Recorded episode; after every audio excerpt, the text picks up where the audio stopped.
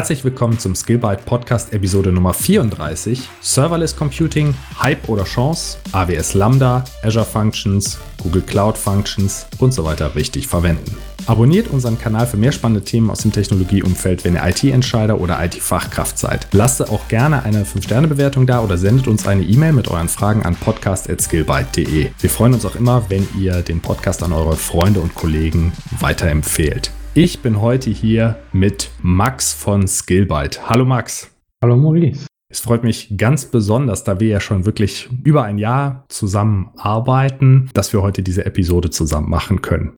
Ich freue mich auch dabei sein zu können. Es hat mich immer gereizt und jetzt haben wir auch mal ein Thema gefunden und einen Zeitpunkt, wo es dann auch passt.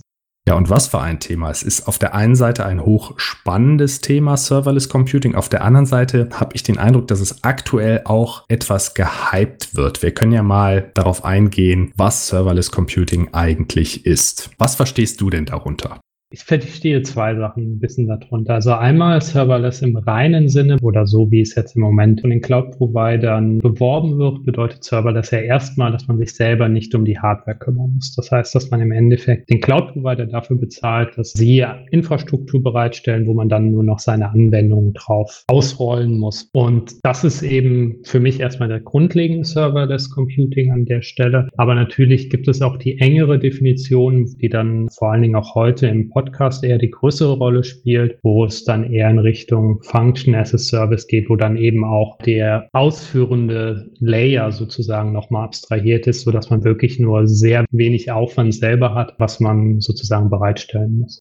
Genau, also die Wartung der Plattform. Du hast eben gesagt, Serverless, man muss sich nicht mehr um die Hardware kümmern. Genau genommen muss man sich ja auch um einige Ebenen der Software nicht mehr kümmern. Also kümmern im Sinne von installieren, warten, Updates einspielen, den Server tauschen, wenn er mal alt ist, all diese Dinge. Also ganz klar sollten wir vielleicht sagen, Serverless Code läuft natürlich nach wie vor auf Servern, nur man hat keinen direkten Kontakt mehr dazu, weil eben diese Schicht weg abstrahiert ist. Ich denke, das spannendste Thema für unsere Zuhörer ist die Abstraktionsebene Functions as a Service oder FAS. Das ist auch die geschichtlich neueste Stufe der Serverless Ebene. Da geht es darum, der Anbieter stellt eine Laufzeitumgebung zur Verfügung. Also das kann eine Python Runtime sein, das kann eine Java Runtime sein, eine .NET Runtime. Alle möglichen Plattformen sind hier denkbar. Und auf dieser Plattform werden dann eben einzelne Funktionen oder Programmteile ausgeführt. Und diese werden dynamisch gestartet anhand von bestimmten Triggern und auch skaliert. Also ob ich ein Bild konvertiere beispielsweise oder 1000 Bilder konvertiere parallel, das ist damit dann möglich. Dann werden der Cloud Provider eben dafür zuständig, 1000 Laufzeitumgebungen bereitzustellen, die dann eben parallel den Job abarbeiten können. Hast du in letzter Zeit selber schon Functions as a Service Funktionen entwickelt?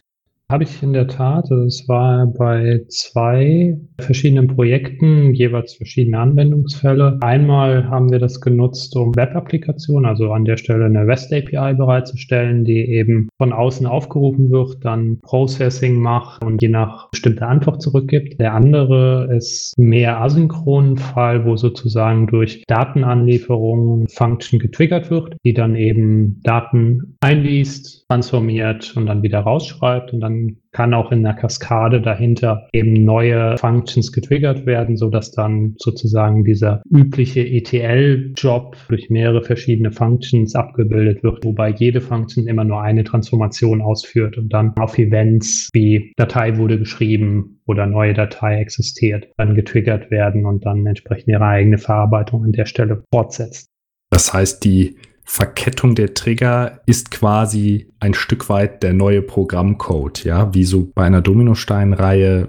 Genau. Ich würde sogar vielleicht noch einen Schritt weiter gehen und sagen, dass wenn man mit Functions arbeitet und da komplexere Logik umsetzen will, ist man eigentlich gezwungen, Microservices mehr oder weniger in Reihenform zu denken und umzusetzen, weil, dazu werden wir später auch noch kommen, Functions bestimmte Limitationen haben was vor allen Dingen Performance angeht, also CPU-Rechenzeit. Und dann ist so eine Funktion tatsächlich auch nur gedacht als einen logischen Schritt, so dass man, wenn man verschiedene Schritte in seiner Ausführung hat, hat man sozusagen immer wieder einen neuen Microservice, der gecallt wird oder durch ein Event ausgeführt wird.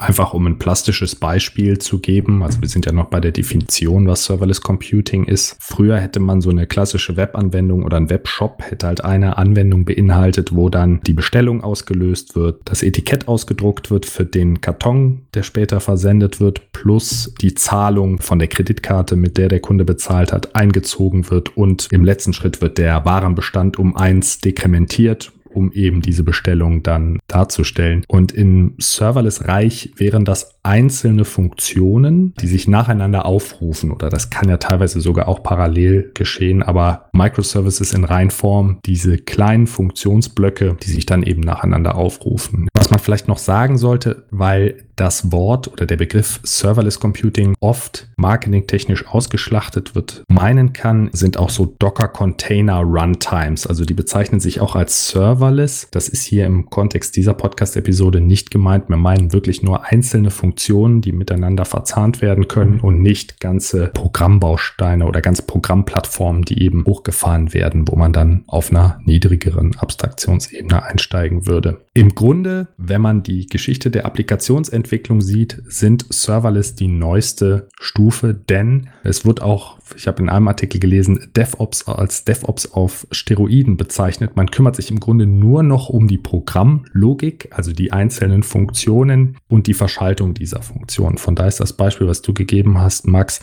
dass die Funktionen über eine API aufgerufen werden und dann eben weitere Schritte wieder über APIs anstoßen, schon wahrscheinlich das Paradebeispiel im Serverless Computing Bereich. Mit welchen Anbietern hast du denn und Laufzeitumgebungen hast du denn jetzt schon Erfahrung gesammelt? Persönlich habe ich schon so gut wie den drei größten Cloud-Anbietern gearbeitet, also Amazon, AWS an der Stelle, Microsoft Azure und Google Cloud Computing. Allerdings lediglich in AWS und in Azure mit den Function Pendants gearbeitet. Das wäre an der Stelle dann eben Lambda-Funktionen bei AWS und einmal Azure Functions dann bei Microsoft. Ich glaube, bei Google heißt es Cloud Functions und bei IBM heißt es auch Cloud Functions. Aber das unter dem Begriff Lambda und dem jeweiligen Provider wird man ganz sicher den Produktnamen ausgraben können. Okay, ich glaube, dann haben wir schon mal ein gutes Grundverständnis gegeben, was Serverless Computing ist. Also vielleicht noch ganz kurz, welche Laufzeitumgebung hast du eingesetzt? Ich nehme an Python, oder?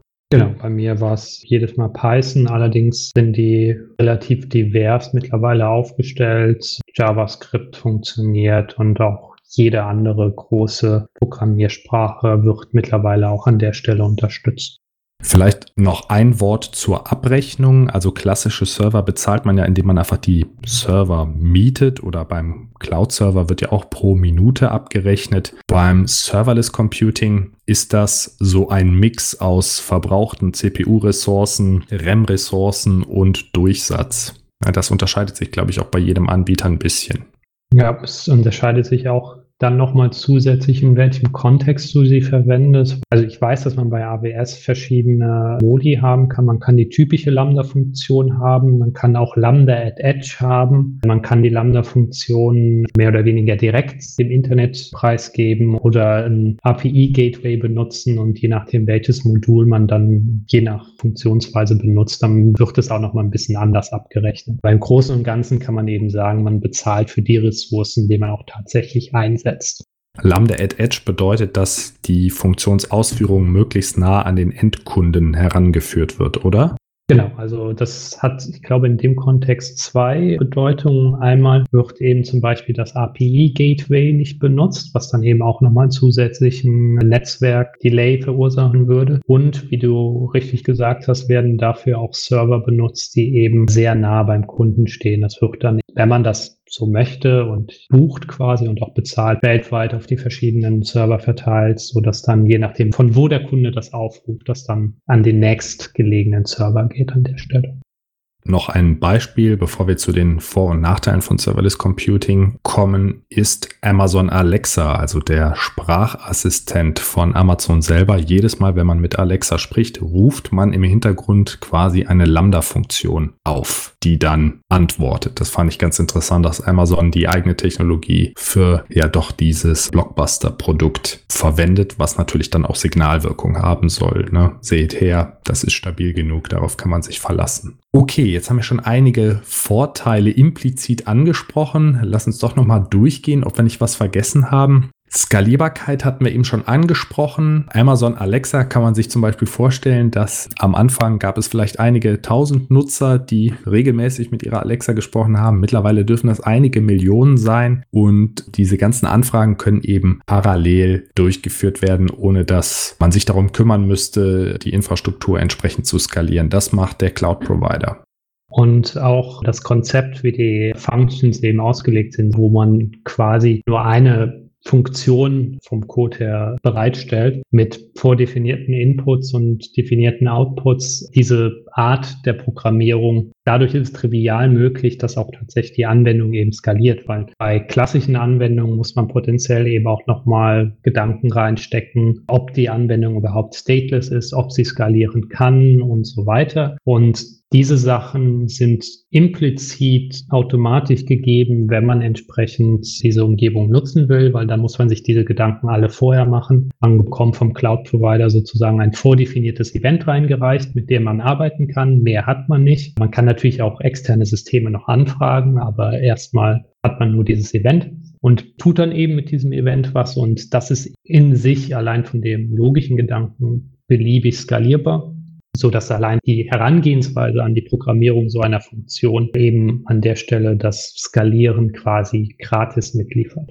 Ich habe bei der Recherche so einen schönen Satz gefunden. Ich glaube, er ist von Google. Das heißt, from prototype to production to planet scale. Also, dass im Prinzip der Parallelisierbarkeit dieser Serverless-Funktionen keine Grenzen gesetzt sind. Physikalische Grenzen sind natürlich schon durch den Cloud-Provider gesetzt, aber die liegen so hoch, dass man dort erstmal keine Probleme haben sollte. Okay, dass man sich nicht mehr um die Beschaffung von Hardware, die Installation des Betriebssystems, die Wartung und das Update des Betriebssystems und etwaige anderer Softwarekomponenten kümmern muss, das hatten wir eingangs schon erwähnt, ist aber ein wichtiger Punkt, denn ich wette, in vielen, vielen Admin-Teams wird signifikant viel Zeit für diese Tätigkeiten aufgewendet. Also wäre jetzt so meine Erfahrung. Ich weiß nicht, welche du da gesammelt hast. Doch, das ist sehr identisch. Muss man sich ja nur einmal in der Fachliteratur ein bisschen umschauen. Es tauchen gefühlt jede Woche mindestens eine Sicherheitslücke auf, wo man dann das Team eigentlich überprüfen musste, okay, der Server, auf dem unsere Anwendung läuft, ist da die OpenSSL-Bibliothek jetzt drauf, die betroffen ist oder nicht? Wenn ja, wie installieren wir das? Können wir das im laufenden Betrieb machen und so weiter? Und all das entfällt eben, wenn man in diesem Serverless-Kontext unterwegs ist. Dafür bezahlt man am Ende dann den Cloud-Provider, dass die sich dann eben um Wartung, Update und so weiter kümmern und man selber bekommt von der Situation überhaupt nichts mehr mit. Und dann muss ich auch keine Gedanken machen, dass an der Stelle eben irgendein Produktionsausfall oder sowas ist oder dass die Funktion erstmal nicht mehr erreichbar ist, weil gerade der Hauptserver geupdatet wird oder sonst was. Das hat man eben an der Stelle überhaupt nicht. Ja, auch das Thema, was oft unter den Tisch fällt, Hardwareausfall. Vielleicht erinnerst du dich an ein Projekt, wo wir beide waren, was noch nicht so lange her ist, dass eine fehlerhafte Netzwerkkarte also wirklich wochenlang für Haare raufen gesorgt hat, bis sie eben gefunden und deaktiviert wurde und ab dann konnte normal weitergearbeitet werden. Das sind auch Sachen, also nicht, dass es die defekte Netzwerkkarte in einer Cloud-Umgebung nicht geben kann, aber ich denke, die Standard-Hardware dort ist so gut gemonitort, dass das relativ schnell auffällt. Genau. Und soweit ich das weiß, haben sie ja auch nochmal spezielle Software laufen, die Unstimmigkeiten im Netzwerk aufspürt oder insgesamt Unstimmigkeiten in der Hardware. Und dann wird mal einfach ein kompletter Serverschrank aus der aktiven Hardware rausgenommen, falls nur die Ahnung ist, dass da mit dem Serverschrank was nicht in Ordnung ist. Weil Cloud-Provider haben natürlich so viele Ressourcen oder so viele Backups auch, dass das einfach mal möglich ist, was natürlich für ein normales, durchschnittliches Unternehmen nicht einfach mal möglich ist, so viel überprovisionierte Hardware dazu haben, dass man mal einen gesamten Serverschrank aus dem Rechencluster rausnehmen kann. Ja, und wer eine Woche mit Debugging von Hardware-Problemen verbracht hat, der wünscht sich, dass er damit nichts zu tun haben möge. Preis ist auch ein Vorteil. Also wir haben es unter Vorteil gelistet, aber ich würde sagen, da muss man etwas aufpassen, denn es gibt durchaus auch Szenarien, wo es günstiger ist, wenn man einen eigenen Server mietet, der zum Beispiel kontinuierlich unter Hochlast steht oder der sehr spezielle Anforderungen erfüllen muss, also sei es Spezialhardware oder sehr viel Arbeitsspeicher aufweisen muss, dann sind Serverless-Funktionen leider keine Option. Genau, also das muss man je nach Anwendungsfall immer evaluieren. Es gibt eben meistens bei der Cloud nicht die Standardaussage, ja, das ist günstiger als alles andere, weil dann gäbe es das andere ja auch nicht mehr. Dementsprechend, wie du richtig gesagt hast, wenn ein Server ständig ausgelastet wäre, dann ist der häufig günstiger, als wenn man die gleichen äh, Workload über Funktionen an der Stelle fahren ein weiterer positiver Punkt, der in vielerlei Hinsicht positiv ist, ist die Abrechnung für verbrauchte Ressourcen, also CPU-Zeit, RAM, IO und nicht nur, weil man tendenziell, wenn man ein System, das man nur für die laststarken Zeiten im Prinzip bezahlt, sondern es wird auch sehr deutlich im Projekt oder bei mehreren Projekten, welche Projekte wie viele Kosten verursachen und wo genau bei welchem Arbeitsschritt und welchem CPU-Dienst oder bei welchem Programmteil die höchsten Kosten anfallen und die meiste Berechnung anfällt und man kann dort gezielt dann optimieren. Das finde ich auch sehr schön eigentlich. Früher hat man gesagt, die Datenbank läuft 24 Stunden am Tag, dann können wir auch hier alles rein und raus rechnen und Backup machen, jeden Abend 100 Gigabyte übers Netzwerk schieben. Das ist ja eh da und jetzt muss man sich das schon genauer überlegen. Also kann natürlich auch ein negativer Punkt sein, weil man sich jetzt damit beschäftigen muss, aber generell halte ich das für eine gute Sache, dass man weiß, wo welche Aufwände erzeugt werden und man einfach so nochmal einen Überblick bekommt. Genau, also vielleicht auch das Beispiel, dass der Entwickler auch ein bisschen anders entwickelt. Also ich habe selber gemerkt, dass wenn man sich jetzt eben genau an diese in Service as a Function mitarbeitet, dann denkt man auch mal zwei oder dreimal mehr nach, um zu überlegen, okay, brauche ich jetzt diese Datenbankanfrage oder nicht? Wie du eben so schön gesagt hast, wenn es im normalen System läuft und die Datenbank ist da, dann macht man im Service auch eine Anfrage mehr dahin, obwohl es natürlich auch, wenn man es wegoptimieren würde an der Stelle, bringt das natürlich auch Vorteile in jeder anderen Umgebung, aber gerade in diesen Cloud-Umgebungen hat man sowieso nochmal einen monetären Vorteil dadurch, so dass man dann auch als Entwickler vielleicht dreimal überlegt, ob man das nicht vielleicht schöner oder performanter an der Stelle schreiben kann. Also es wird einfach transparent und man kann sich gezielt darum kümmern oder sich gezielt dafür entscheiden, sich nicht darum zu kümmern. Was ich noch als gigantischen Vorteil sehe, ist, dass dieses Wissen für die Administration, was ja in jedem Unternehmen aktuell vorhanden ist und auch früher für die Produktentwicklung unabdingbar war, nicht mehr unbedingt notwendig ist. Und auch kleine Entwicklerteams, die vielleicht nur aus Entwicklern und einem zwei DevOps-Menschen bestehen, dass sie Anwendungen entwickeln und betreiben können, die von Millionen von Nutzern genutzt werden können da draußen. Und das ohne eigenes Infrastrukturteam, wenn man sich auf Serverless Computing konzentriert. Also das entbindet einen nicht von allen administrativen Aufgaben. Man muss sich natürlich auskennen und dieses DevOps-Wissen sich aufschlauen. Was ist eine IP-Adresse? Wie funktionieren Netze? Wie sichere ich das ab und so weiter? Und wie provisioniere ich die Infrastruktur auf meinem gewählten Cloud-Provider? Also diese klassische klassische Rolle zwischen Entwickler und Betrieb dann aufnehmen, aber es ist wirklich kein Admin im engeren Sinne mehr notwendig für eine Anwendung, die Millionen von Leuten nutzen. Das ist ja auch schon mal was, also Apps zum Beispiel. Aber wie das so ist, auch wenn es wunderbar klingt und wir jetzt die Vorteile aufgezählt haben, dann gibt es natürlich auch ein paar Nachteile, die wir schon gestriffen haben. Ich glaube, der größte Nachteil, wo man sich immer bewusst sein muss, sobald man in der Cloud unterwegs ist und vor allen Dingen bei den sogenannten Managed Service, was Function as a Service an der Stelle ist, ist, dass wir ein Vendor-Login haben. Das heißt, wenn wir uns jetzt entscheiden, bei AWS in der Lambda-Funktion was zu tun, dann können wir das nicht eins zu eins so auch danach bei Google zum Beispiel laufen lassen, falls das wichtig ist. Allerdings, das muss man natürlich auch zugeben, ist, dass dadurch das Konzept hinter den Functions bei den meisten festgeschrieben ist, muss man natürlich nicht die komplette Funktion neu schreiben, sondern an der Stelle eher den Input und Output so neu formatieren, dass er auf die neue Cloud passt. Allerdings kann es dann auch nochmal sein, dass in einer anderen Cloud ein bestimmtes Paket nicht verfügbar ist oder man kann es nicht nachinstallieren oder sonst was. Also man legt sich erstmal auf eine Cloud fest, wenn man eben eine bestimmte Function-Umgebung auswählt am Ende. Dessen muss man sich bewusst sein, was natürlich auch am Ende der Trade-off ist zwischen dem Komfort, den wir eben erwähnt haben, bezahlt man eine gewissen Stelle dann natürlich damit, dass man dem Cloud-Anbieter treu sein muss. Es hat sich noch keine Open Source Serverless Computing Plattform herauskristallisiert. So zum Beispiel Kubernetes ist ja das DevOps Rechenzentrum oder der Standard für Container Computing, kann man sagen, der von allen Cloud-Anbietern angeboten werden muss, weil er einfach so omnipräsent ist. Und für Serverless Computing gibt es so einen verbreiteten offenen Standard eben noch nicht, der ja vielleicht noch kommen kann.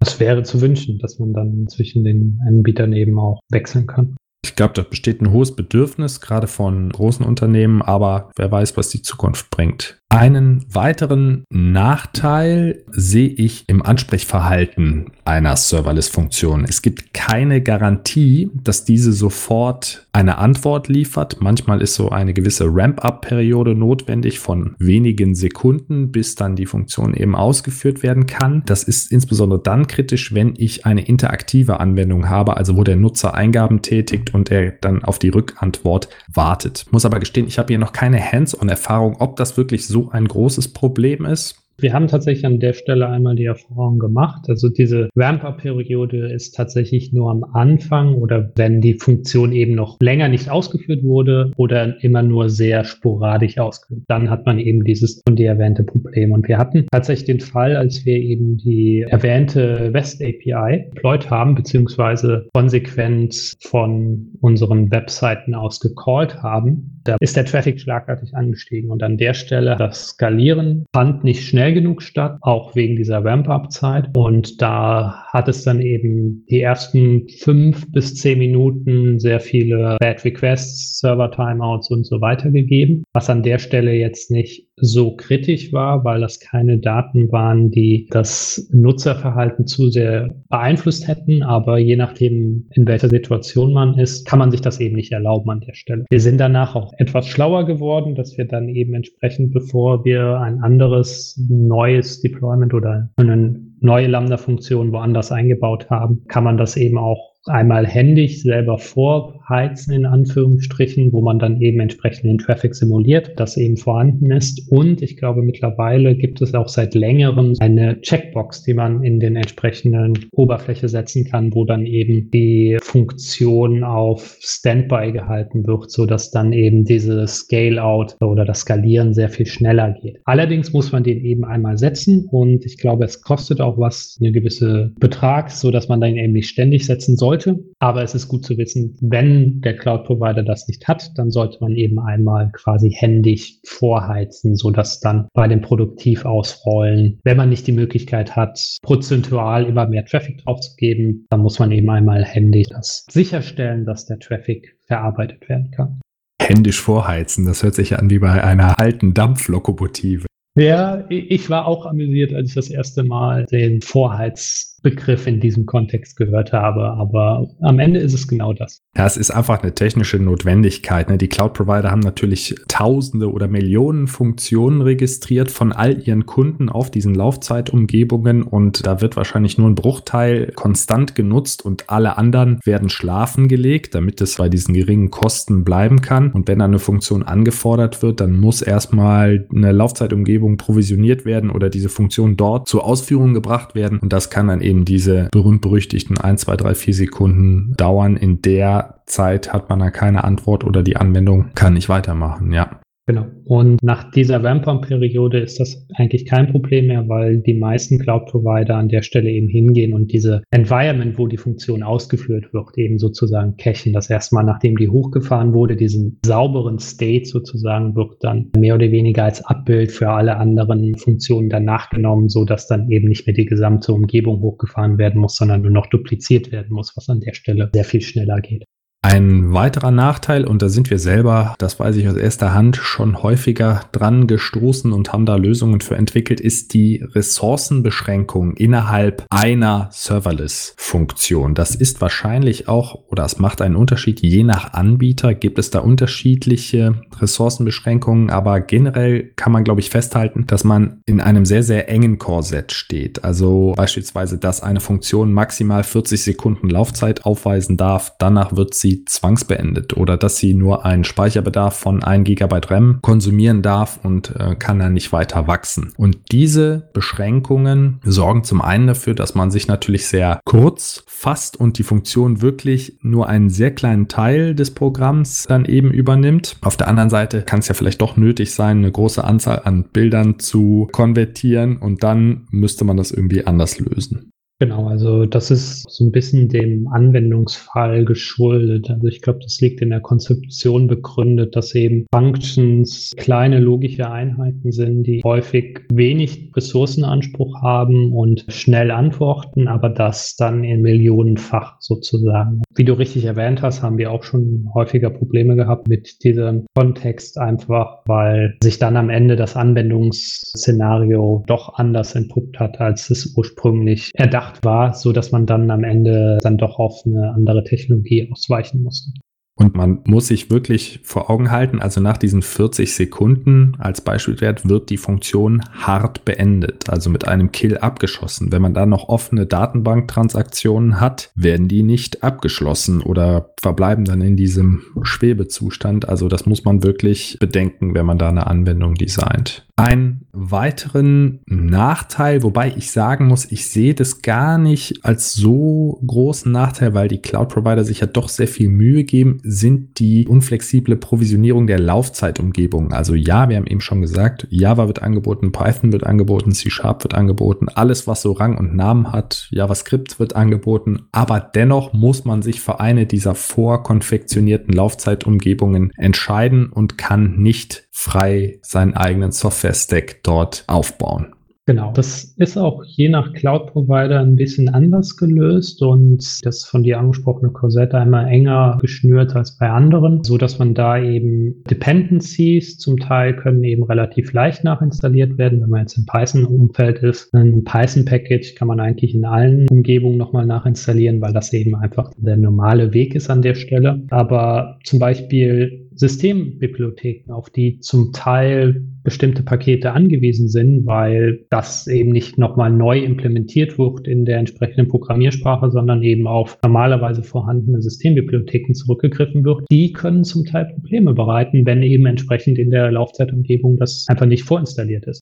Hast du da ein Beispiel? Also Verschlüsselung oder OpenSSL würde mir direkt einfallen, dass man vielleicht da nicht jede Cypher-Suite hat. Genau, an der Stelle ist es ein relativ spezielles Beispiel, also das GNU-PG, quasi die asymmetrische Verschlüsselung ist an der Stelle nicht installiert in den Azure Functions. Zumindest habe ich das an der Stelle nicht rausgefunden, wie ich es laden könnte. Und so gut wie alle handelsüblichen Python-Pakete, die eine einfache Interaktion mit GNU-PG verschlüsselten Dateien ermöglichen, setzen eben darauf, dass entsprechend die Bibliothek dafür vorinstalliert ist, was an der Stelle dann eben nicht der Fall war und was dann eben zu sehr viel Rechercheaufwand geführt hat. Am Ende mussten wir uns auch an der Stelle aus anderen Gründen auch für eine andere Umgebung entscheiden, einfach weil sich herausgestellt hat, dass die Daten am Ende zu groß waren für die Function. Da kamen dann mehrere beschränkende Faktoren zusammen, also Software-Stack und diese Ressourcenbeschränkungen, sodass man sich dann dort für eine andere nicht-serverless Computing-Lösung entscheiden musste. Ein anderes Beispiel, was ich auch noch nennen kann, ist CutBoost, was Leuten, die mit Machine Learning vertraut sind, wahrscheinlich was sagen wird. Das ist nicht mit dem Standard C-Compiler kompiliert, zumindest standardmäßig nicht. Meine ich, dass das zumindest das zugrunde liegende Problem war. Auf jeden Fall ist es nur sehr schwierig möglich, das in zum Beispiel AWS zum Laufen zu bekommen. Es funktioniert, aber man muss dann doch wieder mehr Aufwand da reinstecken, dass man das eben selber kompiliert, weil die Laufzeitumgebung sich eben leicht unterscheidet zu dem, was man normalerweise vorfindet, wo das Paket normalerweise ausgeführt wird. Ja, und das sind dann genau diese Detailprobleme, die dann doch wieder Zeit kosten. Was ich noch als Nachteil sehe. Wobei, da muss ich auch sagen, das ist bei manchen Cloud-Providern doch relativ gut gelöst, ist das Debugging, während man diese Funktion entwickelt. Also man braucht ja so eine Art Remote-Debugger, der dann in dieses Serverless Computing Environment den Debugger dort andockt und dass man die Funktion dann eben Schritt für Schritt durchlaufen kann. Da gibt es auch ganz gute Lösungen, aber man hat halt all die Probleme, die man mit Remote Debugging hat. Die Ports müssen offen sein, man muss die Funktion registrieren. Es klappt nicht immer und man sieht nur die Funktion oder kann halt da durchsteppen. Dadurch, dass man den Ausführungsstack nicht kennt, weiß man nicht, okay, habe ich vielleicht ein Speicherproblem oder man sieht einfach nicht so viel, wie wenn man das auf einer nativen Maschine macht. Genau. Es gibt an der Stelle auch einen anderen Ansatz. Zumindest kenne ich den bei AWS so, dass sie tatsächlich einen lokalen Emulator für die Lambda-Funktion bereitstellen. Der läuft dann meistens in Docker. Ich glaube, es gibt auch alternative Installationsmöglichkeiten, aber da habe ich mich dann äh, für Docker entschieden. Und da wird dann quasi ein Docker-Image gespawnt, wo dann dein Function-Code reinkopiert wird und darum herum wird eben dann diese Function-Logik simuliert. Funktioniert auch ganz gut, wenn man eben sozusagen die Events gucken will, ob die übereinstimmen, ob der Programmcode überhaupt ausführbar ist. Was allerdings nicht enforced wird, zumindest zu dem Zeitpunkt, wo ich es genutzt, sind genau die angesprochenen CPU-Limits, Memory-Limits und Executable-Limits in der Größe und so weiter. Das wird an der Stelle dann eben nicht geprüft, sodass selbst wenn es dann eben lokal ausgeführt werden, kann man trotzdem in der Cloud noch auf Probleme stoßen. In der Podcast-Episode mit Olli haben wir ja über diese zwölf Faktoren gesprochen, dass die Ausführungsumgebung möglichst der Entwicklungsumgebung entsprechen sollte. Und durch diesen Bruch hier kann man sich dann eben neue Probleme einfangen. Hier ist das dann nicht gegeben.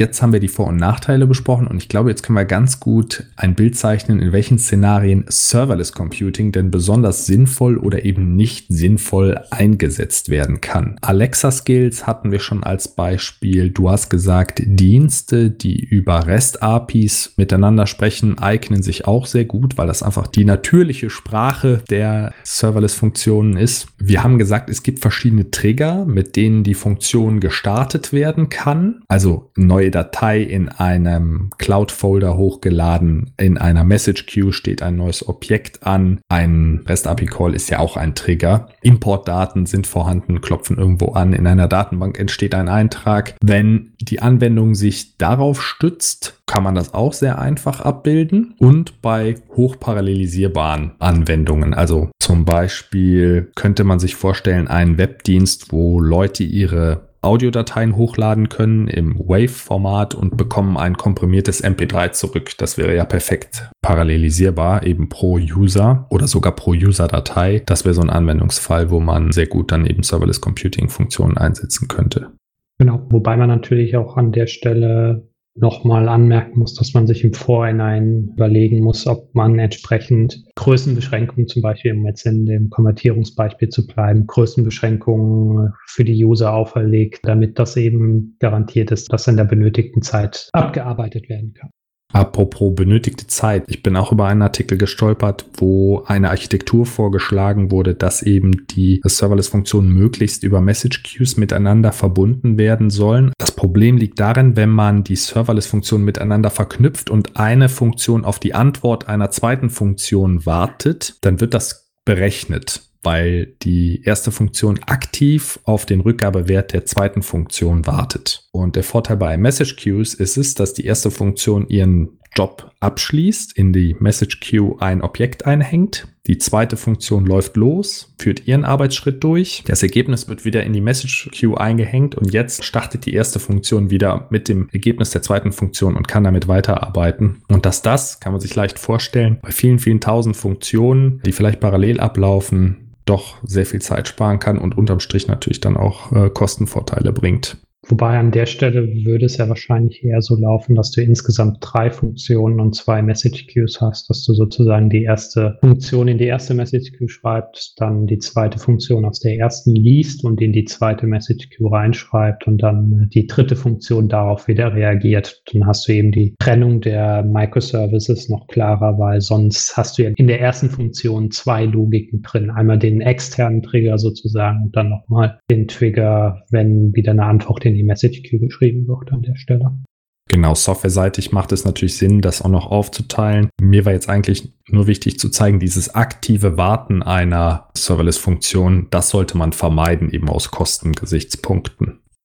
Und ein anderer Vorteil natürlich äh, bei diesem Asynchronen ist, dass dann, wenn eine davon ressourcenintensiver ist, einfach durch die höhere Verarbeitungszeit, dann hast du das eben auch an der Stelle abstrahiert. Ich glaube, es ist insgesamt ein guter Design-Hinweis für die Microservice-Architektur, dass du die Kommunikation möglichst asynchron machst an der Stelle, wo du es kannst dass man die Message Queues das machen lässt, wofür sie gedacht sind, eben Persistierung von Objekten und die Kopplung der Funktionen dann eben im Grunde wie bei einer Fabrik mit ganz vielen Fließbändern. Die Fließbänder sind ja die Message Queues, dass man das dann so aufbaut. Ja, macht auch das Recovery einfacher, wenn einzelne Dienste streiken oder es zu Problemen kommt, dann sind die Nutzdaten weiterhin in den Message Queues vorhanden in der Mehrzahl der Fälle, aber sind nicht verloren. Die Prozessausführung kann dann resumed werden. Ich denke generell, dass Serverless Computing bei der Neukonzeption von Anwendungen, insbesondere Webanwendungen, die Stärken ausspielen kann, wenn klar ist, dass die Anwendung in der Cloud betrieben werden soll, wenn klar ist, welche Funktionen dort umgesetzt werden können, auch mit Nutzerinteraktion oder Import-Export-Jobs. Im Grunde so eine klassische Webanwendung kann schon oder weitestgehend äh, serverless umgebaut werden, glaube ich schon. Ja. Im Grunde hat man mit der Serverless Computing Technologie oder Function as a Service das gleiche Ziel wie mit den Container Technologien, nur auf der Abstraktionsebene höher. Man möchte Ressourcen schonen. Wenn eine Funktion nicht laufen muss, möchte man sich nicht darum kümmern und keine Hardware vorhalten oder die Hardware kann dann für andere Funktionen benutzt werden und nur die Funktionen, die jetzt gerade laufen müssen, sollen dann eben auch Hardware in Beschlag nehmen. Genau wie bei Containertechnologien auch. Plus Skalierung, plus Ausfallsicherheit, diese ganzen Benefits, die man dazu bekommt. Bei der Containerisierung bekommt man natürlich auch beim Serverless Computing dazu. Dennoch gibt es auch einige Szenarien, wo Functions as a Service nicht sinnvoll sind. Genau, also zwei prominente Beispiele an der Stelle. Einmal das von uns bereits angesprochene Sache, dass wenn ein Server zum Beispiel 24 Stunden am Tag, sieben Tagen die Woche komplett ausgelastet ist, dann kann das potenziell günstiger sein, sich tatsächlich dann den virtuellen Server dahin zu stellen oder auch zwei oder drei, je nach Lastverteilung an der Stelle. Was aber für mich der wichtigere Punkt ist, ist, dass man eben auch die Limitationen hat. Man hat, äh, sei es jetzt die Ressourcen, die man benutzen darf, CPU, RAM und vor allen Dingen Dauer der Funktion, aber auch die Limitationen in deiner Umgebung. Das heißt, wenn du eben eine Softwarekomponente hast, die bestimmte Bibliotheken benötigt, die man nicht ohne weiteres nachinstallieren kann, dann ist das eben definitiv ein Fall, den man nicht in den Functions umsetzen kann, zumindest aktuell nicht. Es kann natürlich sein, dass sich das in Zukunft ändert, aber im aktuellen Stand hat man da einfach zu wenig Freiheiten, als dass man jede Anwendungssituation da komplett abbilden kann. Ich denke auch, es gibt ja durchaus Szenarien, wo man die volle Kontrolle über die Softwarekomponenten, die man einsetzt, haben möchte. Einfach weil man eine Anwendung betreibt, die zertifiziert ist mit einer bestimmten Version einer Datenbank und dann ist Serverless Computing auch nicht geeignet, einfach weil man alle Variablen kontrollieren muss, um die Anwendung konform zu betreiben, eben mit diesen zertifizierten Komponenten. Und der Cloud Provider, sogar wenn er die Anwendung anbietet, es kann immer sein, dass es nächste Woche ein Update gibt und dann die nächste nächste Version benutzt wird ungefragt und man dann quasi nicht mehr zertifizierte Software einsetzt. Genau. Und noch ein anderer Punkt, der je nach Unternehmen weniger wichtig oder wichtiger ist, ist die Portabilität, weil wir haben an der Stelle ja schon hervorgehoben, dass je nach Cloud-Anbieter sich eben die Functions leicht unterscheiden. Und wenn man dann eben die Anforderung hat, dass sehr leicht, sehr schnell zwischen verschiedenen Clouds hin und her gewechselt werden kann, dann sind Functions an der Stelle nicht das Richtige, sondern dann muss man sich zum Beispiel mit Containern und der Kubernetes Runtime angucken, die so standardisiert eigentlich in jeder Cloud auch als Managed Service angeboten werden die Limits einer Serverless-Umgebung als Nachteil, also wenn man die nicht halten kann, das haben wir schon angesprochen, dass das problematisch ist, also wenn man sehr viel Memory braucht oder kontinuierlich CPU braucht. Ein Punkt, den wir noch gar nicht angesprochen haben und der auf jeden Fall ein Nachteil ist in der Serverless Computing Welt, ist das Thema Security. Denn man muss sich eben vor Augen führen, der eigene Code wird parallel mit Code von ganz vielen anderen Unternehmen ausgeführt. Generell ist das schon gegeneinander abgeschirmt,